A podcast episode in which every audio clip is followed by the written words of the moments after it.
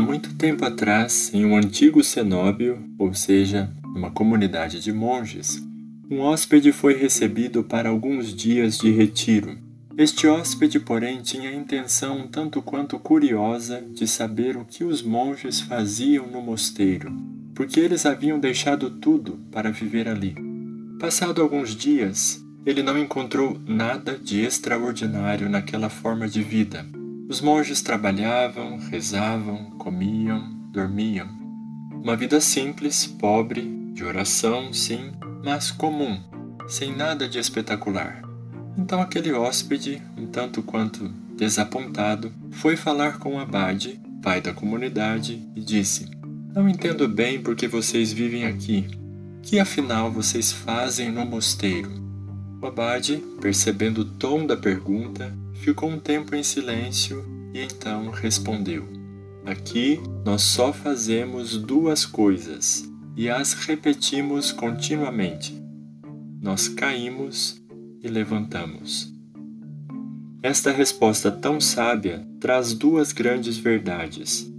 Primeiro, que no mosteiro não vivem homens extraordinários fazendo coisas extraordinárias.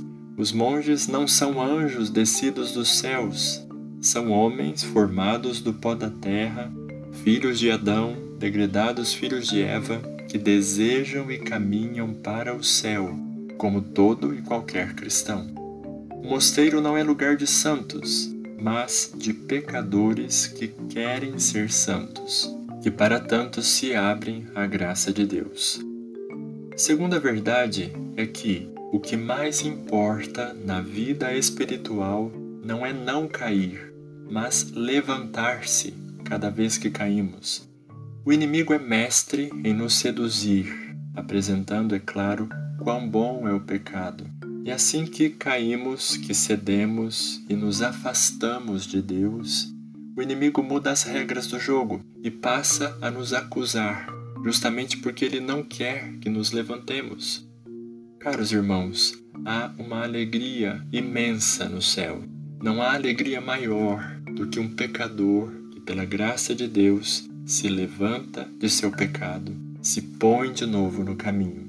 E não há nada mais poderoso neste mundo do que um filho de Deus que escolhe não ficar no pecado, que opta pelo reino eterno, pelas coisas que não passam, pela alegria de saber-se amado incondicionalmente. Não há mais condenação para aqueles que estão em Cristo Jesus, diz São Paulo. Onde abundou o pecado, justamente aí superabundou a graça. Obrigado por ouvir. Tenha certeza de que estou rezando por você. Ative as notificações se ainda não fez, compartilhe e espalhe a boa notícia. A nossa redenção se aproxima.